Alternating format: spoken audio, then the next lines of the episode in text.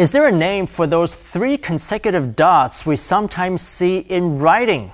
Indeed, there is. Those three dots are called an ellipsis or an ellipsis mark.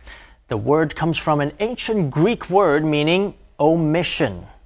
Which is helpful in understanding the ellipsis's function. Traditionally, an ellipsis signifies that words, sentences, or phrases have been omitted from a sentence or quoted passage. Right, an ellipsis indicates to the reader that the text has been censored or edited by someone, usually for clarity. An ellipsis may also indicate a pause or short silence in a dialogue. These days, though, with informal emails, blogs, and tweets, the ellipsis has taken on a few more responsibilities. For example, people use it as a way of holding the floor, that is, as a signal to the other person reading that more information is on its way.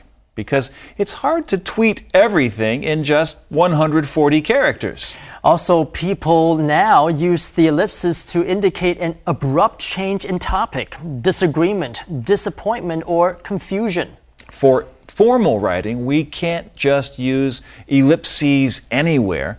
There are rules to follow, which you can find in any good English style manual.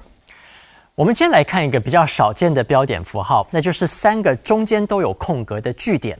这个标点符号叫做 ellipsis 省略符号，也有人称之为删节号。当你引用一句话，却想要省略当中的一些字，就可以用 ellipsis 来表示省略的地方。 Ellipsis 还有一个用途，就是用来表示一个句子中的停顿。